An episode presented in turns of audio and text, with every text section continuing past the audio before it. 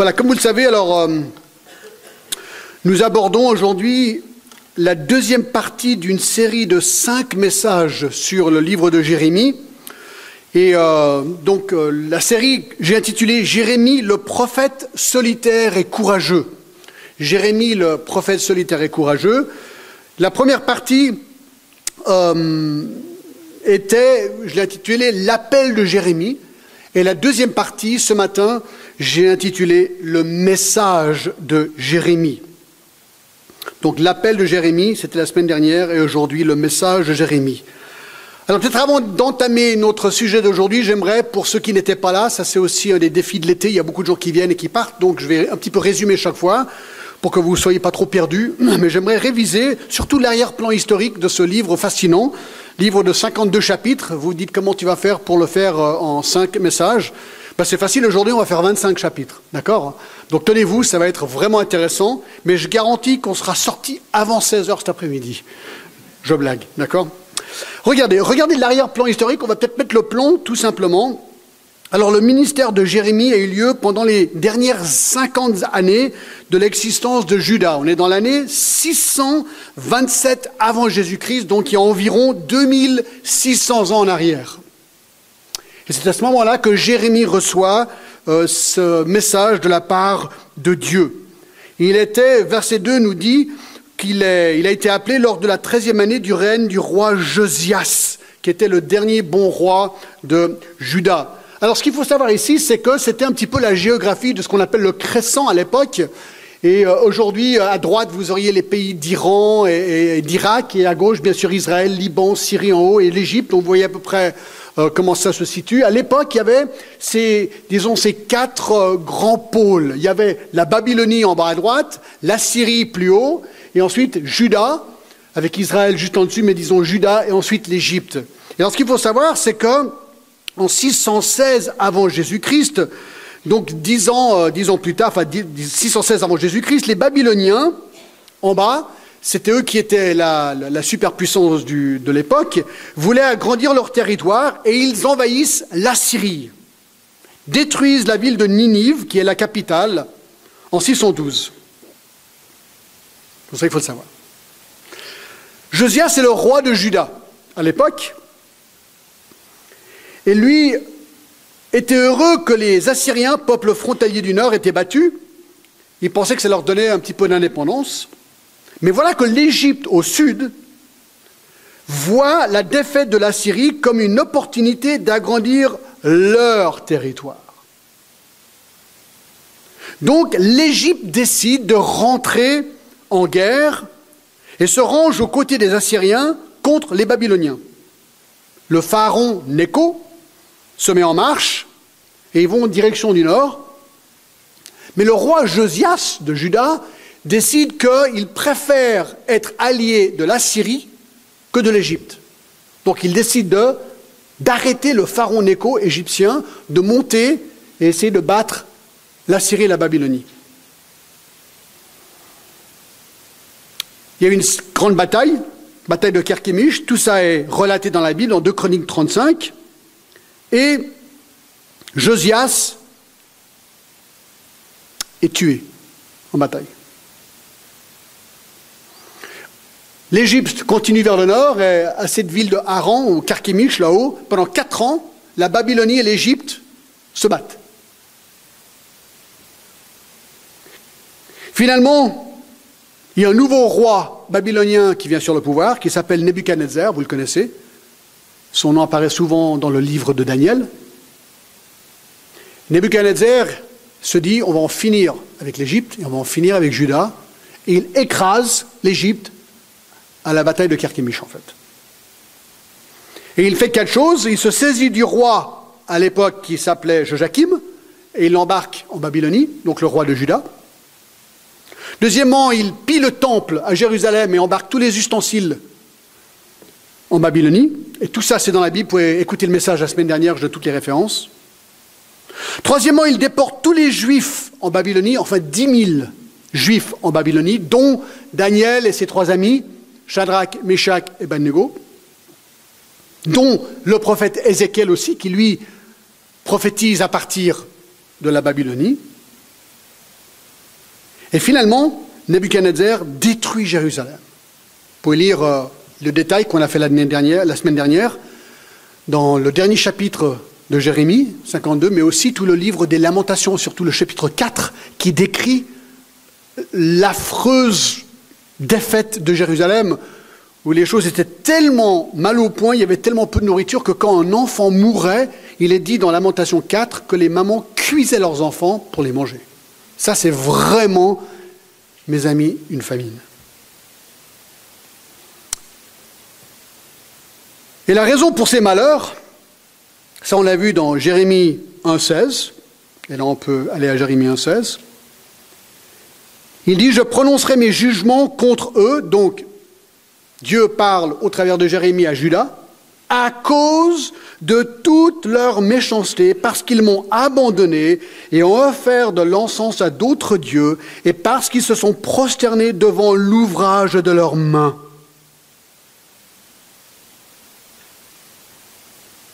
La raison, mes amis, est simple, c'est l'idolâtrie. C'est qu'à un moment donné, Judas s'est détourné du seul vrai Dieu pour adorer des idoles. Et ça, ça mis Dieu en colère. Et Dieu a réarrangé la carte politique de la région pour juger Judas, pour ce péché. Et dans Jérémie 25, tout est prédit. Tout est prédit.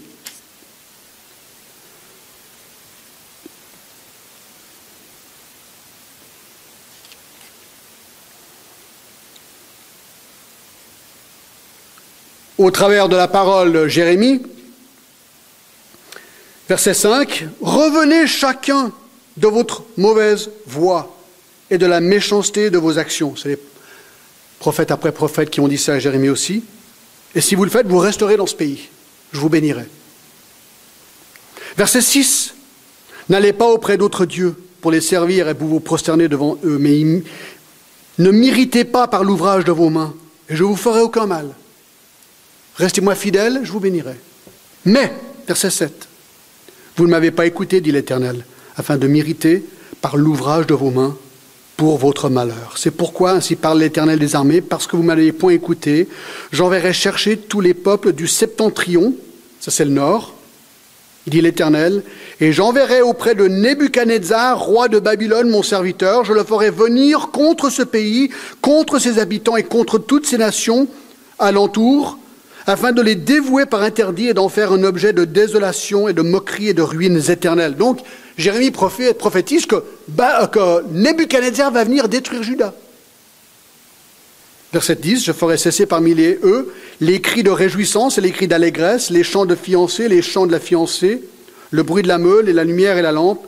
Tout ce pays deviendra une ruine, un désert, et ces nations seront asservies au roi de Babylone pendant 70 ans. Donc il prédit que pendant 70 ans, il serait déporté. Et c'est exactement ce qui s'est passé historiquement.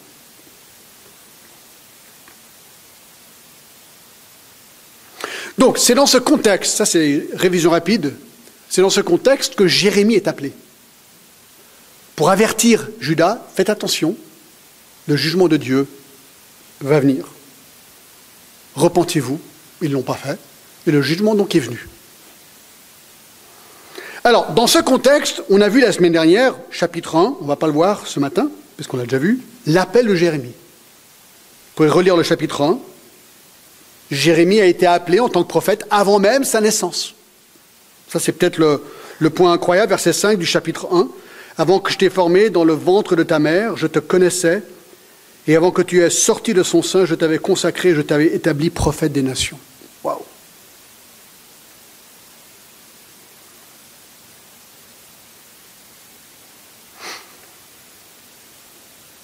Donc ça c'est la première chose qu'on peut dire, enfin c'est le premier chapitre, le premier point la semaine dernière, l'appel de Jérémie. J'ai oublié de dire une petite chose, si je devais vraiment euh, résumer le jugement que Jérémie prophétisait sur Judas, ah non, allez voir. Non, écoutez, là, je, reviendrai à ça tout à l'heure. Oui, non, 1.13, regardez 1.13. Voilà ce qu'on va faire, ce que vous voulez faire. Et tu peux montrer la prochaine image. 1.13, la parole de l'Éternel me fut adressée une seconde fois en ces mots. Que vois-tu? Je répondis, je vois une chaudière bouillante du côté du septentrion. Ça, c'était une des images, chaudière bouillante. C'est le bouillante qui descend du septentrion du nord. Là, on voit euh, la mer morte et on voit Jérusalem. Et l'Éternel me dit, c'est du septentrion que la calamité se répandra sur tous les habitants du pays. Donc ça, c'est la prophétie. Quelque part, on vient de résumer le livre de Jérémie. Puis alors, ils ont dit, c'est n'importe quoi, Jérémie.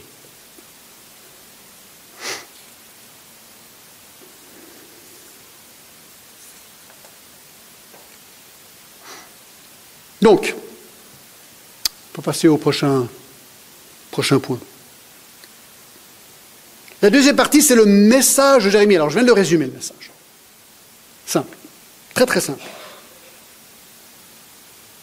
Je dirais le cœur du problème ici, c'est un mot. Un mot. Idolâtrie. Judas a changé de Dieu. Ça, ça s'appelle l'idolâtrie. Quand tu adores un Dieu qui n'est pas le vrai Dieu, tu adorent un idole. Et donc c'est ce qu'ils ont fait. Ils ont changé de Dieu. Idolâtrie, et ça, ça a amené le cataclysme sur eux. Alors comment comprendre le concept de l'idolâtrie? Alors il y a Warren Worsby, c'est un commentateur euh, très bon que j'aime beaucoup, qui, qui donne une illustration poignante. Alors écoutez, c'est comme ça que lui décrit l'idolâtrie. Si vous êtes un parent, imaginez si votre enfant venait vous dire ceci, je te hais, je te méprise, je méprise tout ce que tu as fait pour moi, laisse-moi tranquille, je veux vivre ma vie comme je veux la vivre et non par les règles stupides que tu as créées, ni par les conseils que je pense sont bons pour moi, que tu penses sont bons pour moi. Si un enfant vous disait ça avec ce ton, comment vous réagiriez? Worsby dit que tout parent qui entendrait ces paroles d'un enfant qu'il avait mis au monde, qu'il avait élevé et aimé, serait dévasté de douleur et de tristesse. Eh bien, de la même manière, le cœur de Dieu est dévasté lorsque ses enfants se tournent vers l'idolâtrie. Et pendant 41 ans, Jérémie est suscité par Dieu pour prêcher et dire à Judas, arrêtez votre idolâtrie. Mais il ne voulait pas l'écouter. Et cette rébellion a brisé le cœur de Dieu. Dieu voulait leur montrer amour et compassion, mais leur rébellion a perduré. Et il a dû les punir parce que nous savons que Dieu est juste, il ne peut pas simplement laisser le péché sans jugement, sinon il ne serait plus juste. Donc il suscite ce prophète, Jérémie, pour leur parler. Alors aujourd'hui, on veut décliner en détail ce message de Jérémie. Vous dites, mais John, comment tu vas faire 25 chapitres maintenant? Vous allez voir, on va y arriver. D'accord? Le message de Jérémie, en fait, il est très facile à déceler. En fait, je vous l'ai déjà dit. Hein. Si vous partiez maintenant, il n'y aura aucun problème. Vous, arrivez, vous avez vraiment compris la nature du message aujourd'hui, mais vous allez rater les conclusions. Ça, ce serait dommage. En fait, il est facile à déceler ce message sur 25 chapitres. Regardez le chapitre 2, on va commencer au chapitre 2 et le verset 1. Voici la clé. La parole de l'Éternel me fut adressée en ces mots. Alors chaque fois que cette phrase apparaît, plus ou moins de cette manière, c'est un nouveau sermon ou message de la part de Dieu au travers de Jérémie. Donc, si on prend les chapitres 1 à 25 qui sont la condamnation de Judas, d'accord On va voir qu'il y a en fait douze sermons ou douze messages qui sont donnés à Jérémie qu'il doit donner ensuite à Judas. Donc on vient d'avoir maintenant le schéma du message. Il y a douze points. Douze points.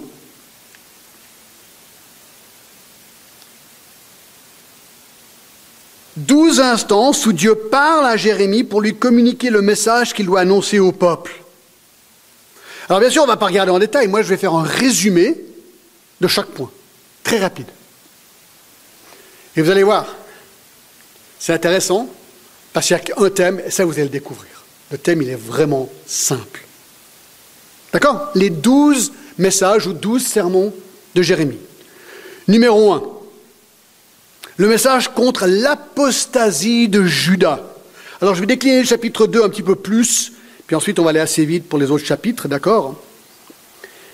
Mais Jérémie, dans son premier sermon au chapitre 2, expose le péché et l'apostasie de, de Judas de manière poignante. Premièrement, il parle du partenariat passé, donc les bons jours d'avant. Regardez verset 1, la parole de l'Éternel me fut adressée en ces mots.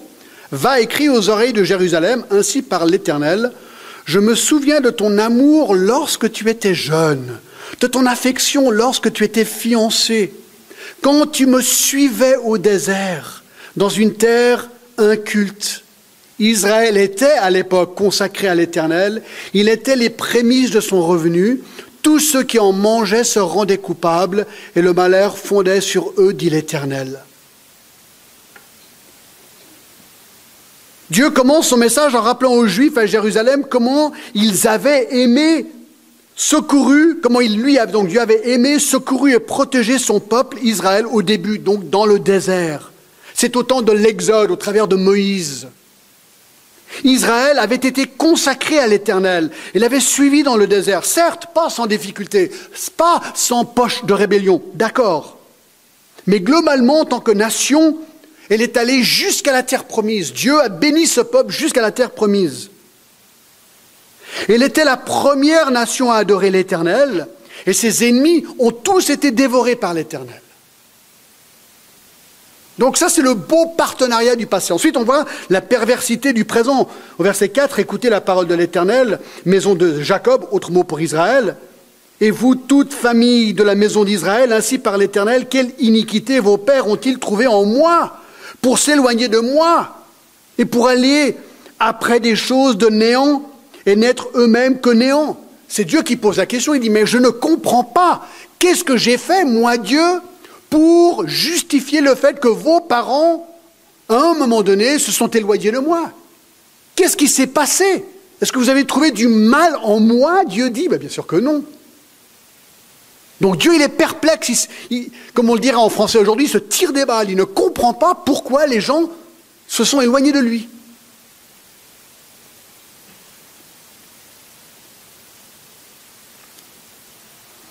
Verset 7, je vous ai fait venir dans un pays semblable à un verger, pour que vous en mangiez le fruit et la meilleure production. Vous êtes venus, donc profitez, et ensuite vous avez souillé le pays. Et pourquoi?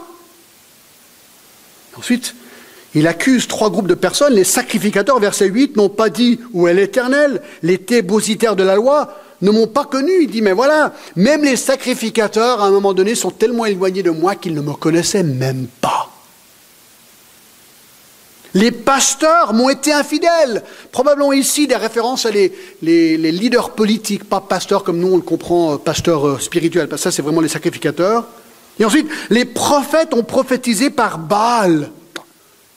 Baal, Dieu cananéen. Les prophètes de l'Éternel ont prophétisé au nom de Baal.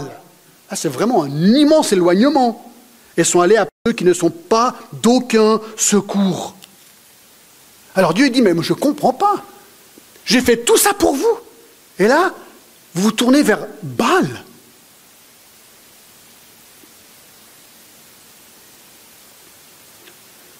Troisième point sous ce premier message, la punition promise à partir du verset 9. C'est pourquoi je veux encore contester avec vous, dit l'Éternel. Terme juridique. Je veux contester avec les enfants de vos enfants. Moi, il y a un truc vraiment intéressant, verset 10, regardez. Il a dit, regardez euh, les, pays païens autour de vous. Passez aux îles de Kittim et regardez. Envoyez quelqu'un à Kédar, observez bien. Allez regarder tous ces peuples païens et regardez s'il n'y a rien de semblable. Y a-t-il quelque part autre dans le monde? Ceci Verset 11. Y a-t-il une nation qui change ses dieux, quoiqu'ils ne soient pas des dieux? Dieu, Dieu pose cette question, quelle autre nation change de Dieu comme vous? Les païens, les pays voisins idolâtres sont plus fidèles aux faux dieux que vous l'êtes au seul vrai Dieu. Alors ça, c'est une claque. Même eux ne changent pas de Dieu aussi souvent que vous, et vous, vous avez le vrai Dieu. Alors là, il faut comprendre.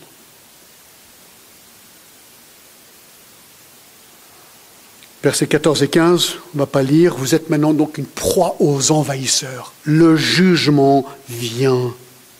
Verset 18, ne pense pas de faire alliance avec l'Égypte et la Syrie va te protéger. Tu ne seras pas protégé. Ta punition, verset 19, ta méchanceté te châtira et ton infidélité te punira. Tu seras et tu verras que c'est une chose mauvaise et amère d'abandonner l'Éternel ton Dieu et de n'avoir de moi aucune crainte, dit le Seigneur, l'Éternel des armées. Attention, attention, tu verras un jour.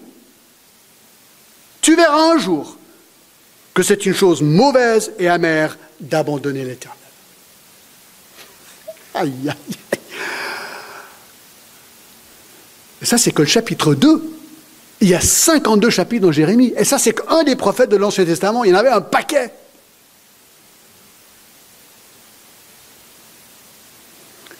Est-ce qu'ils ont changé? Non. Est-ce qu'ils ont écouté les prophètes? Non. 4. La prostitution prolongée, encore sous le point 1. Hein. Verset 20, euh, il résume son point. Tu es comme une prostituée. Tu as dès longtemps brisé ton jour, rompu tes liens, et tu as dit, je ne peux plus être dans la servitude, mais sur toute colline élevée, sur tout arbre vert, tu t'es courbé comme une prostituée. Une prostituée, ben, elle va coucher avec euh, n'importe qui. Et voilà ce que Dieu dit de Judas. C'est fort sais, moi, je me dis des fois, aujourd'hui, dans le monde d'aujourd'hui, ah, il ne faut, pas trop offenser les gens. les gens, n'aiment pas qu'on est trop catégorique, qu'on pointe le doigt, qu'on parle du péché des gens. Vous avez déjà appelé quelqu'un qui ne croit pas en Dieu prostitué C'est. Je sais pas, peut-être on devrait relire la Bible un petit peu, quoi.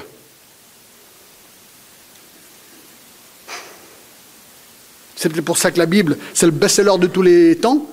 Mais peut-être le livre le moins connu. Hein. Les gens ils commencent à lire ça, ils disent Ah, c'est pas trop mon genre ça. Ben ouais, on peut comprendre.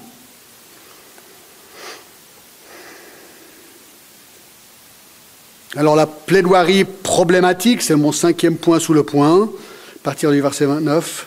Pourquoi contesteriez-vous avec moi? Vous m'avez tous été infidèles, dit l'Éternel. Vous pouvez essayer vous excuser comme vous pouvez, vous êtes coupable. Alors bien sûr, il dit au verset 31, Homme de cette génération, considérez la parole de l'Éternel, il n'y a aucune autre excuse. Mes amis, ça c'est le premier sermon de Jérémie. Et là, vous venez d'avoir la couleur des onze prochains sermons de Jérémie. Allez, on va très vite, d'accord? Deuxième sermon. Contre la prostitution de Judas, chapitre 3, Verset 6, regardez, l'Éternel me dit, petite phrase clé, au temps du roi Josias, as-tu vu ce que fait l'infidèle Israël? Elle est allée sur toutes les montagnes élevées, sous tout arbre vert, et là, elle s'est prostituée. Donc, il est en train de comparer avec Israël. Israël aussi a été déporté. Israël, c'était le... Il y avait Juda et Israël au nord. Hein. Donc, la même chose est arrivée à Israël. Il dit, regarde ce qui s'est passé à Israël. Ils ont subi le même sort en 722 avant Jésus-Christ, lorsque, lorsque la Syrie avait été détruite. Et elle ne s'est pas repentie. Judas regarde et fait attention, parce que la même chose va t'arriver. Verset 8, incroyable. Quoique j'ai répudié l'infidèle Israël, à un moment donné, il dit j'ai divorcé Israël, divorcé avec Israël à cause de tous ses adultères, que je lui ai donné la lettre de divorce. C'était catégorique.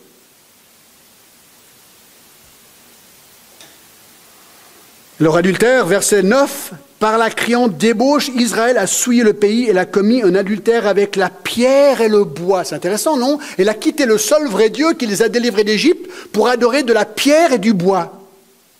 Il faut le faire. Et donc il dit au chapitre verset 6 que le malheur viendra du septentrion. 4, 6, excusez-moi. Chapitre 4, verset 6, élevez une bannière, version, fuyez, ne vous arrêtez pas, car je vais faire venir du septentrion le malheur et un grand désastre. Il avait déjà montré dans le chapitre 1 hein, cette chaudière bouillante qui allait venir du nord. Il dit, je vous avertis, attention. Et il donnait raison, chapitre 5, verset 6, on ne va pas les regarder parce qu'il y en a beaucoup.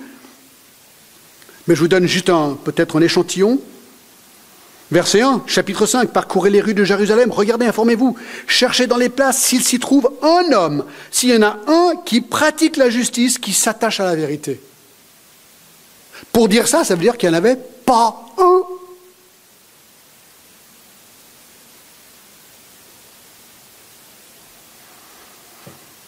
Verset 4, je disais, ce ne sont pas que les petits, ils agissent en insensé parce qu'ils ne connaissent pas la voie de l'Éternel, la loi de leur Dieu.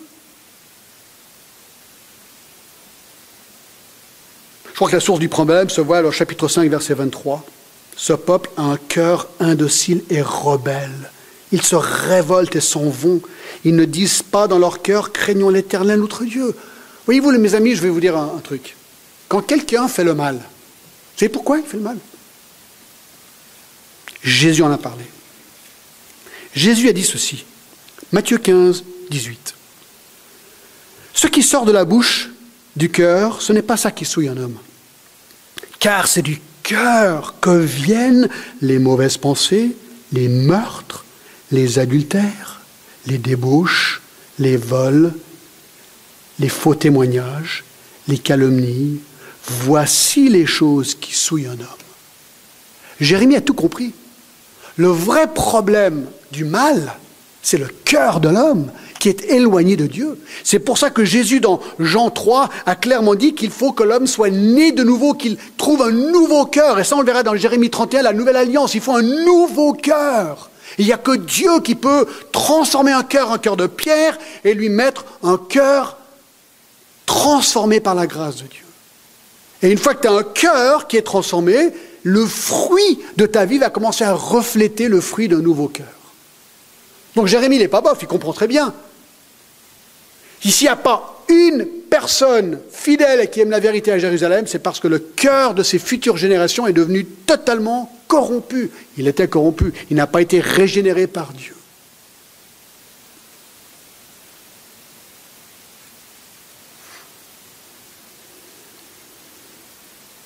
Troisième sermon, contre l'adoration hypocrite. Chapitre 7, Verset 1, la parole de Dieu me fut adressée à Jérémie de la part de l'Éternel en ces mots.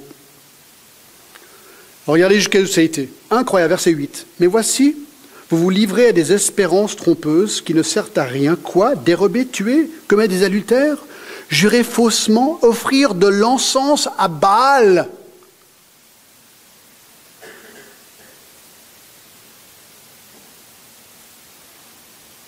Aller après d'autres dieux que vous ne connaissez pas? Puis vous vous présentez devant moi, dans cette maison sur laquelle mon nom est invoqué, et vous dites, nous sommes délivrés. Dieu appelle ça des abominations. En fait, il mélangeait les religions. Hein, ils allaient le dimanche, euh, ils vont au culte le dimanche, et ensuite ils vont voir euh, une voyante lundi. Ah non, mais c'est pas un problème, tu vois. Il faut être ouvert. Il faut être ouvert. Hein, faut être ouvert. Ben, Jérémie ne pensait pas qu'il fallait être ouvert, ni Dieu. C'est ça qu'il faisait. Ils allaient au temple, samedi, bal, dimanche. Hein, on entend ça souvent dans certains pays qu'ils se disent euh, ben écoute, mieux, vaut prier plus de Dieu parce que tu auras plus de chances d'être répondu. Alors c'est très logique humainement. Mais c'est pas comme ça que ça marche. Il y a combien de dieux au fait? Un seul. Deutéronome 6.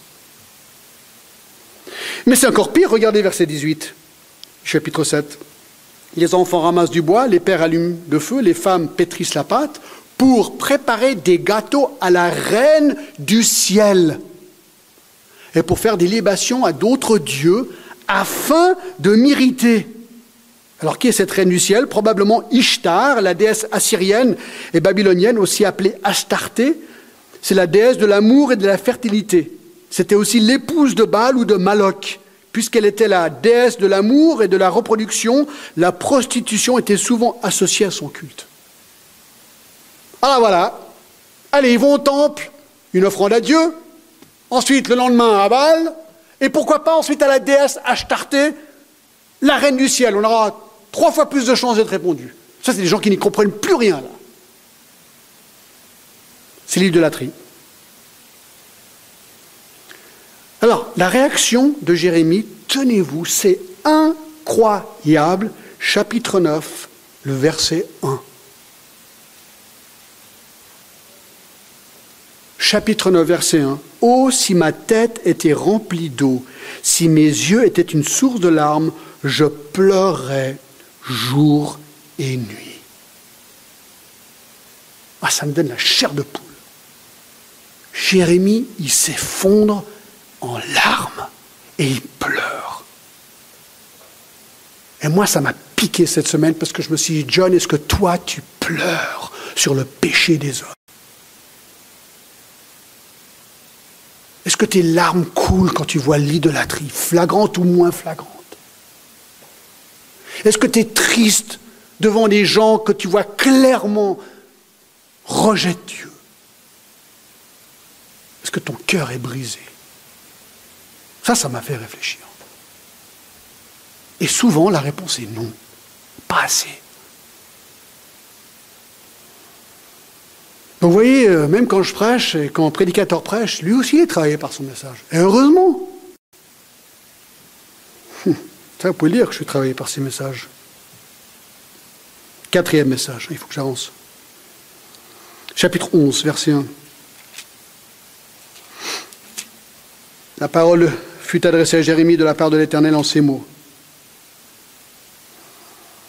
Contre les ruptures de l'alliance et il parle de l'alliance faite avec Moïse, dix commandements, verset 2, regardez, écoutez les paroles de cette alliance, parlez aux hommes de Juda et aux habitants de Jérusalem, dis-leur ainsi par l'Éternel, le Dieu d'Israël, maudit soit l'homme qui n'écoute point les paroles de cette alliance. Vous avez rejeté l'alliance qu'ils avaient faite au mont Sinaï avec Dieu.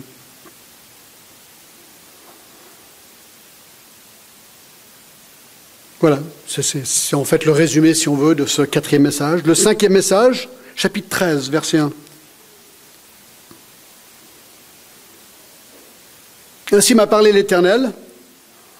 C'est les deux paraboles de jugement à venir. Hein. Alors la première, c'est la ceinture de lin. Verset 1, Ainsi m'a parlé l'Éternel, va chez toi une ceinture de lin, mets-la sur tes reins, mais ne la trempe pas dans l'eau. Bref, il doit acheter une ceinture de lin, un signe d'intimité, il le met sur sa taille, contre sa peau, dans les versets qui suivent. Il l'enterre, puis il la désenterre. Cette ceinture devient pourrie. Et il leur dit, vous allez être détruits comme cette ceinture est devenue pourrie. Mais regardez les vases de vin, verset 12. Tu leur diras cette parabole, ainsi par l'Éternel, le Dieu d'Israël, tous les vases seront remplis de vin. Et ils te diront, nous savons ne savons-nous pas que tous les vases seront remplis de vin Donc voilà, donc c'est les vases remplis de vin, verset 14. Je les briserai les uns contre les autres. Donc, parlant en fait des envahisseurs.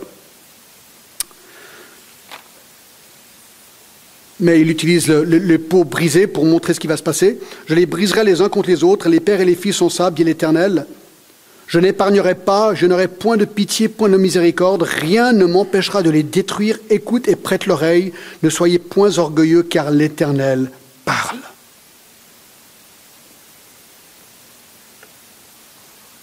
Ouais, c'est tout simple, une image. Vous allez être brisé comme ces pots de vin. Vous allez pourrir comme cette ceinture de lin. Sixième message. Trois prières de Jérémie, chapitre 14. Verset 1, la parole fut adressée à Jérémie par l'Éternel.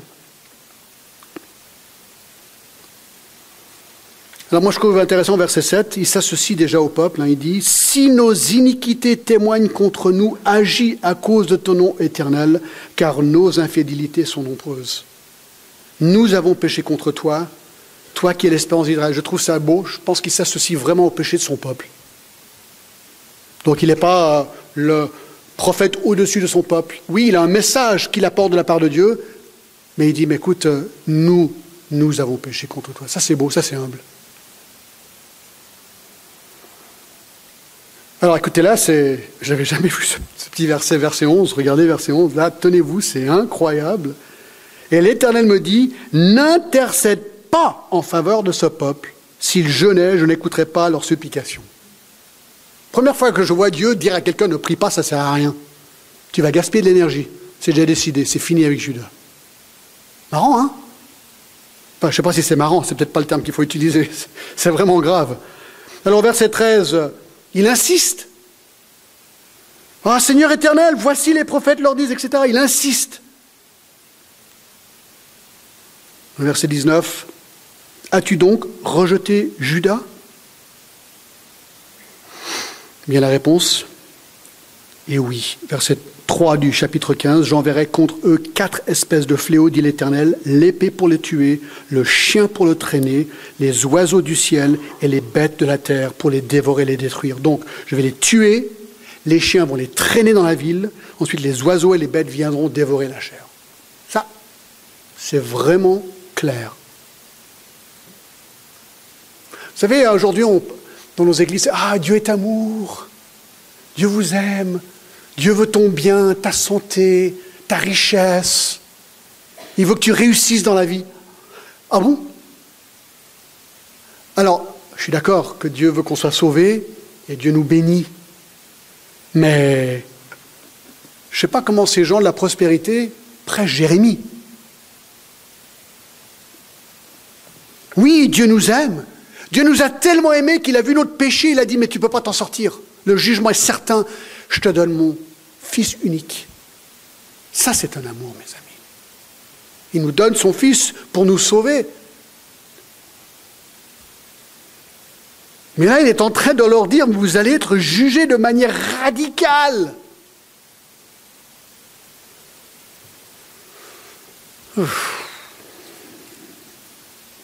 Septième message, le célibat de Jérémie, vraiment intéressant, chapitre 16, verset 1.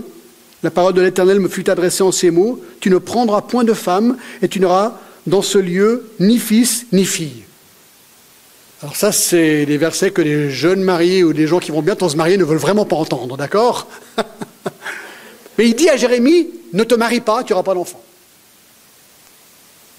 Et ordre étonnant, pourquoi? Parce que Dieu voulait que Jérémie soit une parabole vivante et visuelle pour Judas.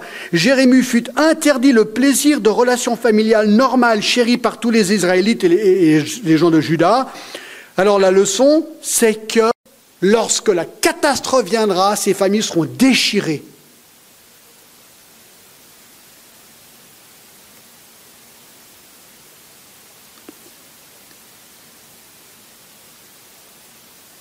Car ainsi par l'Éternel, verset 3, sur les fils et les filles qui naîtront en ce lieu, sur les mères qui auront enfanté, sur leurs pères qui les auront engendrés dans ce pays, ils mourront consumés par la maladie, et on leur donnera ni larmes ni sépulture. Ils seront comme du fumier sur la terre, ils périront par l'épée et par la famine, et leurs cadavres serviront de pâture aux oiseaux du ciel et aux bêtes de la terre. Et donc Jérémie et son célibat seraient un rappel que cela allait arriver à ces gens. Et donc là, c'est un bon exemple que parfois c'est mieux d'être célibataire que d'être marié. Parce que de voir sa famille passer par ça, c'est pas évident.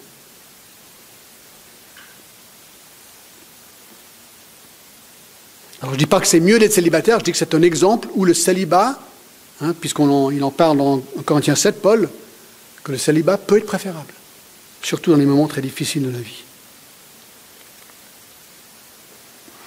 Huitième message, le signe du pot brisé, chapitre 18.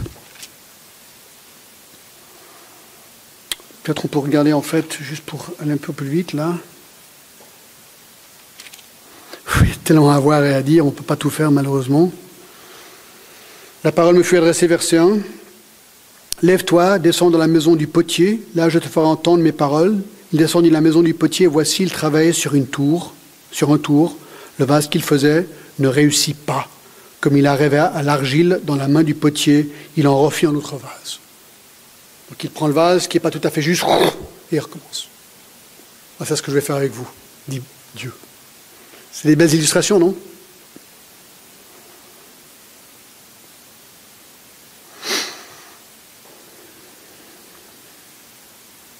Alors ici, il y a des persécutions sérieuses qui commencent contre Jérémie, mais ça on le verra dans deux semaines. Il y aura tout un message sur les malheurs de Jérémie en tant qu'humain. Poignant. À la galère qu'il a vécu, ce gars. Incroyable. Parce que les gens ne recevaient tout simplement pas son message. Donc il est venu perturbateur, qui nous dérange. Arrête.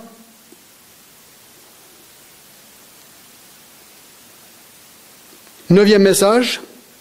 Message aux quatre derniers rois de Juda, chapitre 21. Voici la parole qui fut adressée à Jérémie. Alors, je vais simplement mentionner ces quatre rois. Le premier, Sédécias, au verset 1. Deuxième roi, Shalom, au verset 11. Du chapitre 22, donc. Ensuite, Joachim, chapitre 22, verset 18. Et ensuite, le verset 24 du chapitre 22, Jéconias.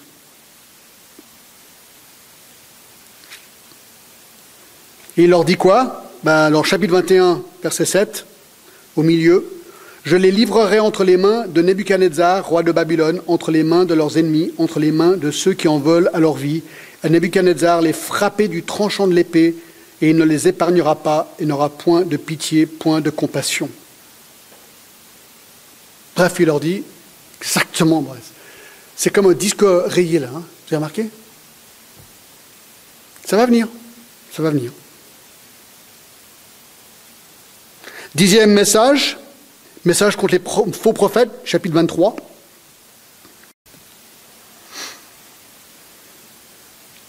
Alors c'est le seul euh, endroit où la phrase ne démarre pas de la seule manière, mais je ne peux pas vous dire exactement pourquoi c'est ici que le dixième message commence, mais c'est là qu'il commence.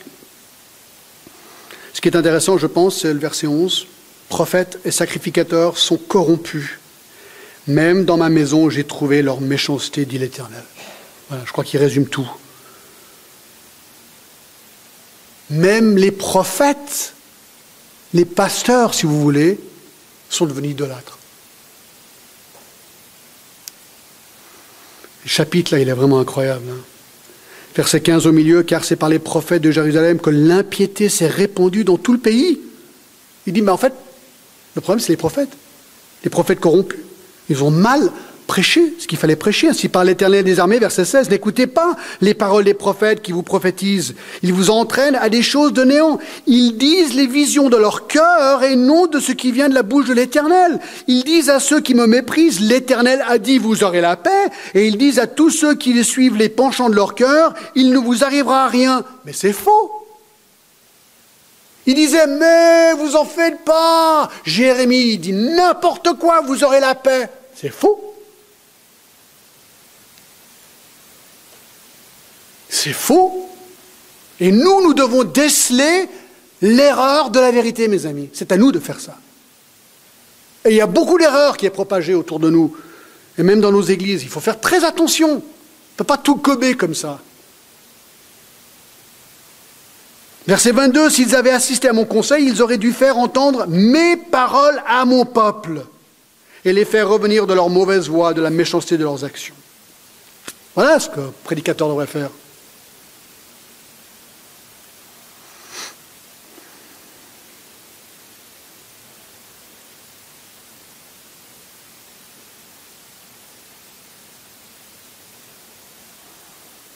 Ah verset 36. Mais vous me direz plus, menace éternelle, car la parole de chacun sera pour lui une menace. Vous tordez les paroles de Dieu, l'éternel des armées, notre Dieu. Onzième message, les deux paniers de figues, chapitre, chapitre 24. Bref, deux paniers de, je vous raconte, deux paniers de figues, un panier avec des bonnes figues, un panier avec des mauvaises figues. Les bonnes figues représentent les déportés, les dix mille qui allaient revenir, versets 4 à 7. Les mauvais figues, les mauvaises figues, ce sont les gens qui sont restés, qui allaient être détruits. Ça, c'est chapitre 24, chapitre 25, le douzième message.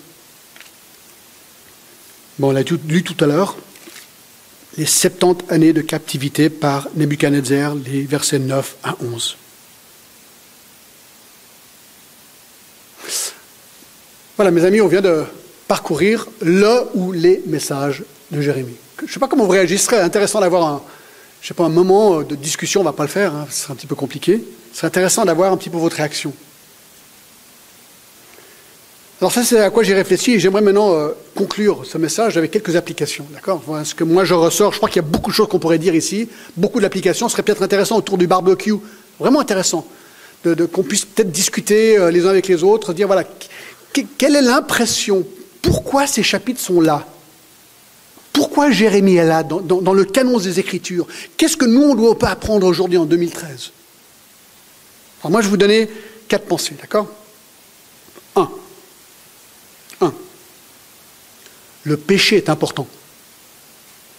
Peut-être j'aurais dire autrement. Le péché, c'est grave. Moi, je me dis, mais 25 chapitres pour lister des péchés.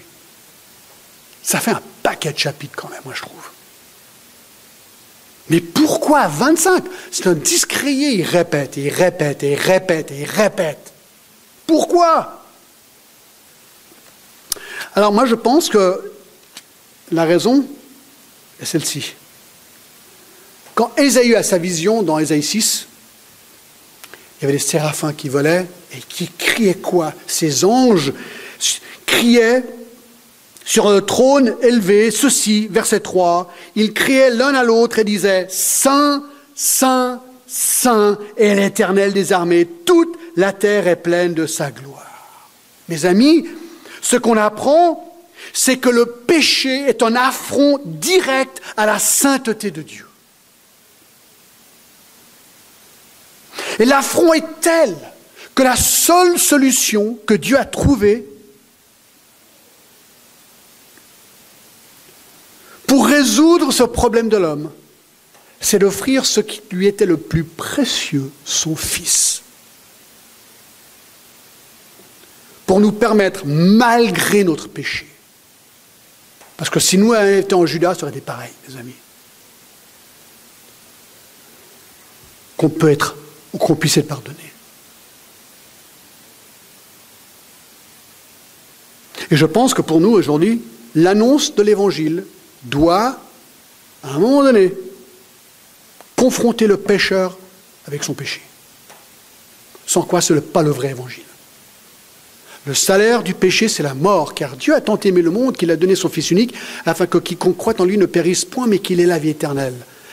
Christ est venu pour pardonner le péché. Si l'homme n'est pas convaincu qu'il est pécheur, le Sauveur ne lui sert à rien. Deux. Le jugement de Dieu vient. Alors, juste, euh, écoutez ceci. Ça, on l'entend aujourd'hui de temps en temps. 2 Pierre 3, 4. Certains disent Où est la promesse de son avènement? Car depuis que les pères sont morts, tout demeure comme dès le commencement de la création. Ils veulent l'ignorer. Enfin voilà, je m'arrête là. Il y a beaucoup de gens qui disent Mais ben, les chrétiens, ça fait 2000 ans que vous, dites, que vous dites que Jésus va revenir. 2000 ans Arrêtez quoi Ça fait 2000 ans que vous dites que Jésus pourrait revenir n'importe quand. C'est vrai ou c'est pas vrai? C'est vrai. Alors c'est pour ça, hein, Pierre l'avait déjà dit. Mais ils disent, mais où est la promesse de son avènement? Déjà à l'époque, ils disaient, mais arrêtez de dire ça, chrétien. Crétin. Vous y avez pensé, mais c'est moi qui l'ai dit. Hein. Je sais qu'il y a certains qui ont pensé ça, d'accord Alors, moi, je recule à Jérémie, je me dis, tiens, va. Jérémie a prophétisé 25 chapitres. On ne l'a pas cru. Historiquement, tu peux aller sur Google, vérifier tout ça, tout est arrivé point à la lettre. Nebuchadnezzar est venu, il a envahi la Syrie, il est descendu, il a envahi, en fait, il a aussi éliminé l'Égypte en passant, et il a fait exactement ce qui a été prédit. Tout a été réalisé à la lettre. Et les faux prophètes disaient, mais Jérémie, c'est n'importe quoi. Il va pas venir, Nebuchadnezzar. Il est venu. Genèse 6, regardez avec moi, vite, hein, je ne veux pas faire trop long. Genèse chapitre 6, regardez. Truc intéressant.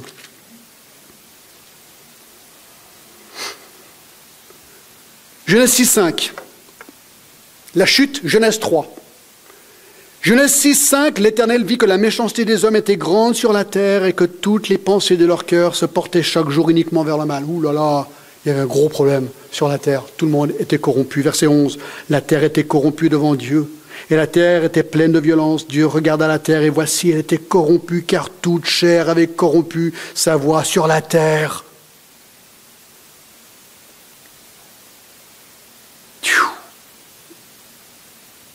Alors, Dieu fait un truc incroyable. Verset 14. Il appelle un homme qui s'appelle Noé. Euh, Noé, tu crois en Noé? Attends, attends, regarde. Noé, fais-toi une arche de bois de gopher. Verset 14. Tu disposeras cette arche en cellules et tu l'enduiras de poids dedans et de dehors. Et voilà comment tu le feras. Il lui donne les instructions pour construire ce monstre bateau.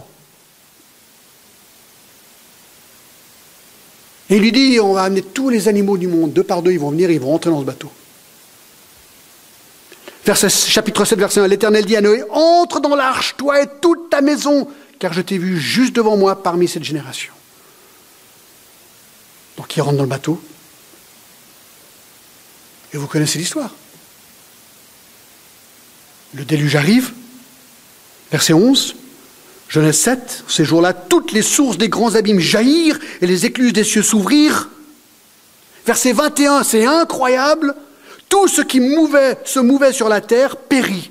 Tant les oiseaux que le bétail et les animaux, tout ce qui rampait sur la terre et tous les hommes, tout ce qui avait respiration, souffle de vie dans les narines et qui était sur la terre, mourut. Tous les êtres qui étaient sur la face de la terre firent exterminés. Depuis l'homme jusqu'au bétail, aux reptiles, aux oiseaux du ciel, ils furent exterminés de la terre. Il ne resta que Noé, ce qui était avec lui dans l'arche. Les eaux furent grosses sur la terre pendant ces 50 jours. Allez avec moi à Matthieu 24, j'arrive à la fin. D'accord? Matthieu 24. Matthieu 24.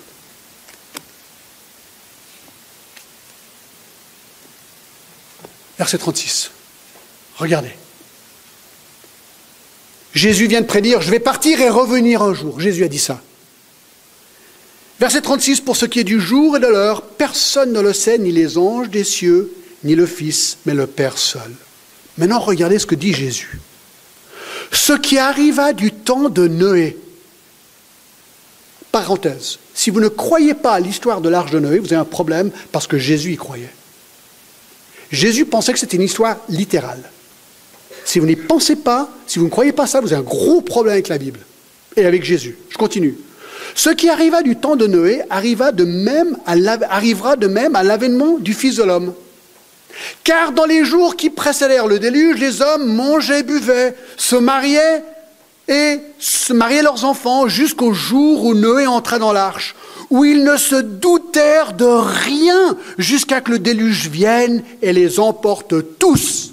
Et il dit, et il en sera de même à l'avènement du Fils de l'homme. Avant le déluge, les gens disaient, mais Noé, t'es malade. Mais ça va pas la tête. Qu'est-ce que tu es en train de faire Un bateau? Mais la vie est belle. Hein, c'est ce qu'il disait en Judas aussi. Mais arrête, Jérémie. Ben, c'est ce qu'on dit aujourd'hui aussi. Mais la vie est belle. Quoi Chrétien, vous dites que Jésus va revenir, mais, mais vous rêvez, vous avez, vous avez la tête dans les nuages, quoi. Ah bon? C'est ce que les gens disaient. En Judas. Et c'est ce que les gens disaient à l'époque de Noé. Mes amis, le jugement de Dieu vient. Ce qu'on ne sait pas, c'est quand. Est-ce que tu es prêt? Est-ce que tu es prêt? Si Jésus revenait cet après-midi, c'est pas pour te faire peur, c'est la pure et simple vérité. S'il revenait cet après-midi, est-ce que tu es prêt? C'est aussi simple que ça. Si tu n'es pas absolument certain que tu es pardonné par son Fils Jésus-Christ, tu n'es pas prêt. Et j'ai peur pour toi.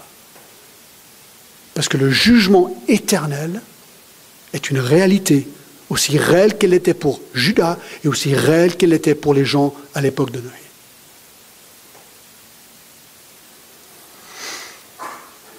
Et on va s'arrêter là. J'ai une autre application, mais ça, on va le voir la semaine prochaine. J'ai presque envie d'intituler mon message de sous-titre Comment devenir idolâtre Parce qu'on va voir les étapes qui mènent une personne qui était fervente avec Dieu à devenir idolâtre. Vous dites, mais comment c'est possible? On va voir comment ça se passe. C'est fascinant. Et ça, de nouveau, inspiré de Jérémie. Donc on va s'incliner. Seigneur, vraiment, aujourd'hui on est bouche bée devant ce texte de 25 chapitres de condamnation et de malédiction. Seigneur, dans toute cette rage qui est la tienne contre le péché, il y a cette lumière de ton amour et de ton pardon qui nous dépasse.